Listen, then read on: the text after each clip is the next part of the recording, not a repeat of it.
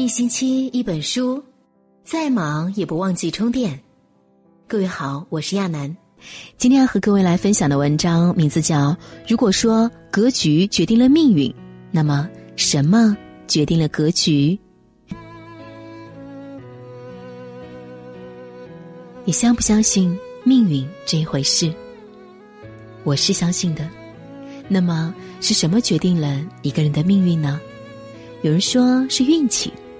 比如说，吴军老师有一位邻居家的姐姐，高考时超水平发挥，本来呢可能只能够考一个普通的一本院校，居然考上了清华大学。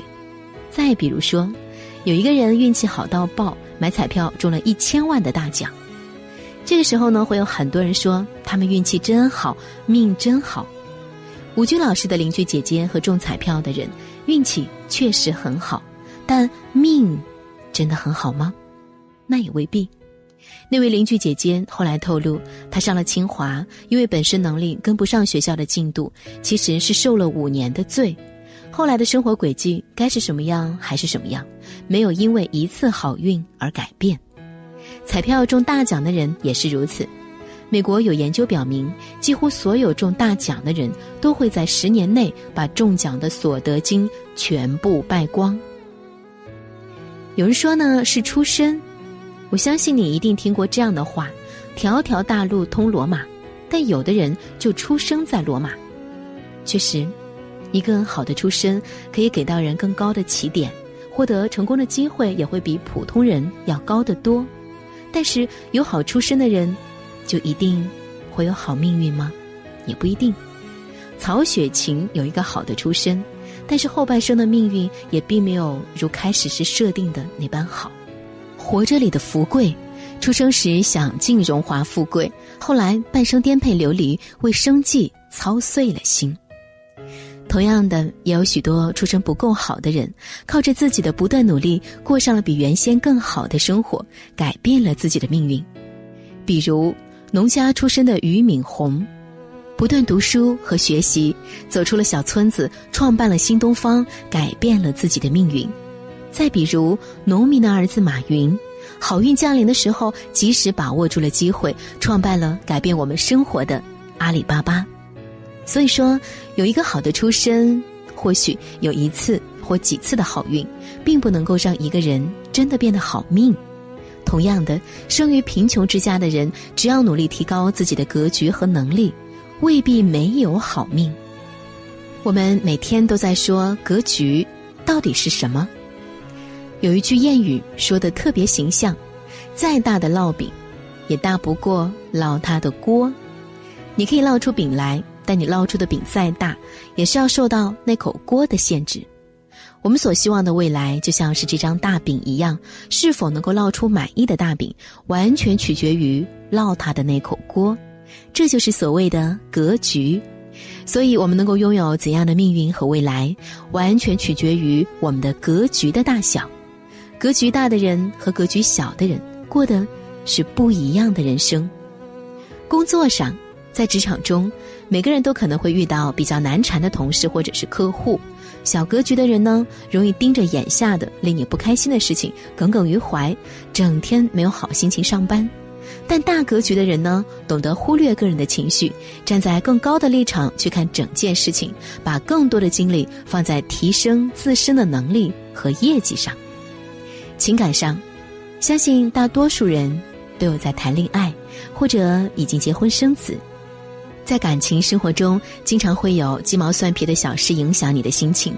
小格局的人呢，总把心思放在另一半身上，整天想的是另一半是不是真的爱自己，很容易因为对方的一些小举动而不开心。但是呢，有大格局的人呢，会明白，感情只是人生的一小部分。自己的人生还有许多其他的事情要做。当一个人的心里被很多正能量的事情充满后，就不会再跟耗费人心力的琐事纠缠了。人品上呢，人品是一个人的立身之本。在一次阿里巴巴内部展开的中秋抢月饼活动当中，四名程序员修改脚本，瞒着公司多刷了一百二十四盒的月饼，被公司无情开除。这就是小格局的人，为了一点点小小的利益，丢失了自己的人品，和原则。大格局的人呢，绝对不会因为不属于自己的东西而动歪脑筋。他们如果真的想要更多的月饼，只会自己努力挣钱，然后光明正大的去买。那么，我们要如何提高我们的格局呢？首先，我们可以转换心态，以主人公的心态对待每件事。作家刘墉在书里讲过一个故事。曾经的一位大学时期的同学跟他抱怨说：“老板太坑爹了，每天累死累活的工作，只给一点点工资。”刘墉听罢，故意跟同学说：“这么坏的老板，不做也罢。但你岂能白干了这么久？总要多学一点再跳槽。所以啊，你要偷偷学。”同学心想：“嗯，有道理。”于是呢，不但每天加班，留下来背英文、商业文书的写法。甚至连怎么修复印机都在跟工人旁边记笔记，想着要是自己有一天创业了，还能够省下一笔维修费。半年后，刘墉问同学：“跳槽了吗？”同学笑着对他说：“不跳槽了，我的老板现在对我刮目相看，升职又加薪，我干得开心。”半年前，他对公司和老板抱着一种消极的状态，在心底啊，把老板放在了敌对方。当他转变心态后，再回过头来看，当时的自己完全是一种打工者的心态，认为公司啊只给一点点工资，所以工作态度不积极，工作没有突出贡献，公司自然不会给他更多的机会和回报。当他转换心态后，把工作当中的大事小事都当成自己的事情，全心对待，如此一来，不仅自己干得开心，能力也越来越强，格局也越来越大。公司也越来越重视他。除了心态之外呢，第二点改变自己格局的就是“三人行必有我师”，用别人的优势补充自己的能量。蔡康永在《康永给残酷社会的善意短信》当中有一段很经典的话：“鸡生蛋，鸡也拉屎，但你肯定只吃蛋不吃屎的。对鸡如此，对人亦然。”每个出色的人都会生蛋，也会拉屎。例如，他很会开公司，那你就买他家公司股票来赚钱啊。至于他乱说话，你就不用学。你最要紧啊，是多吃鸡蛋，少理鸡屎，吸取营养，壮大自己。很多人放着蛋不吃，整天追着屎，难道你靠吃屎能变壮大？如果一个人整天盯着身边人的缺点，便会觉得身边的朋友都不是什么好人，世界全是阴暗面，一不小心就裹挟在负能量的漩涡里面出不来了。但是呢，当他以更加包容的心态去对待身边的遇见的每一个人，汲取他们身上的正能量，并内化为自身成长的养料，格局自然也会越来越大。第三点就是，遇到烂人不计较，碰到破事。别纠缠。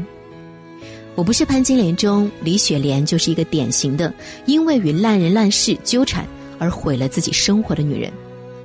李雪莲是个农村女人，为了分房子与丈夫假离婚，不料最后丈夫趁机把假离婚变成了真离婚，跟另一个姑娘结婚过日子了。于是李雪莲告上法庭，要求丈夫与自己复婚。如此，两人因为房子和离婚的事情纠缠了十几年。最后以丈夫的去世结束了这场闹剧。李雪莲的格局无疑是很小的，离了婚其实完全还可以重新开始自己的生活啊，却因为一个烂人一件烂事纠缠十几年挣脱不出来，最后毁了自己的半辈子。尼采在《善恶的彼岸》当中有这么一句话：“与恶龙缠斗过久，自身亦成为恶龙；凝视深渊过久。”深渊将回以凝视。遇到烂人不计较，碰到破事别纠缠。被人看清了、诋毁了，别在心里介意太久，更别想着如何以其人之道还治其人之身，而是不断努力，争取早日脱离那个圈子。感情上受到了伤害，不要总想着你不让我好过，我也不让你好过，死死不愿放手。学会高傲的转个身，留着更好的自己，遇见。对的那个人，我相信命运，但我更相信每个人的命运都掌握在自己的手里。命运从不偏袒任何人，却一定会垂怜认真生活的人。你做三四月的事，在八九月自有答案。心态好一点，格局大一点，早晚有一天你会玩转了命运，惊艳了时光，既无人能替，又光芒万丈。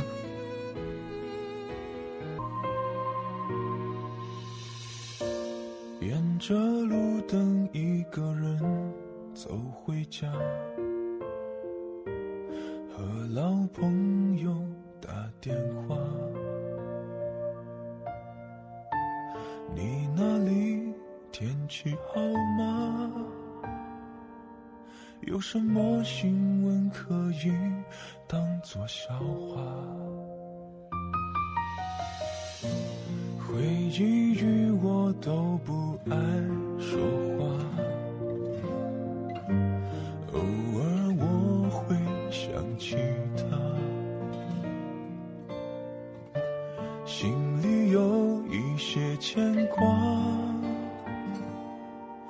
有些爱却不得不各安天涯。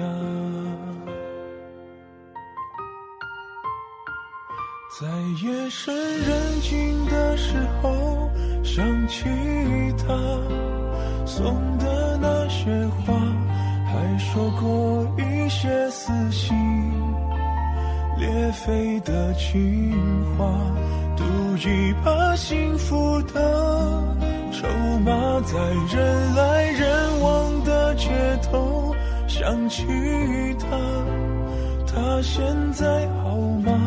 可我没有能给你想要的回答，可是你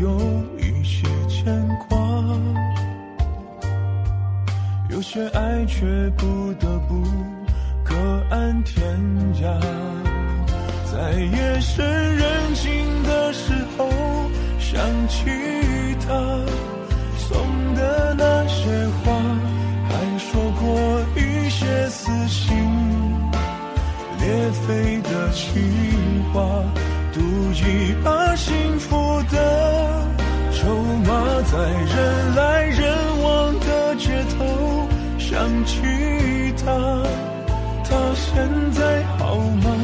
可我没有能给你。想要的回答，可是你一定要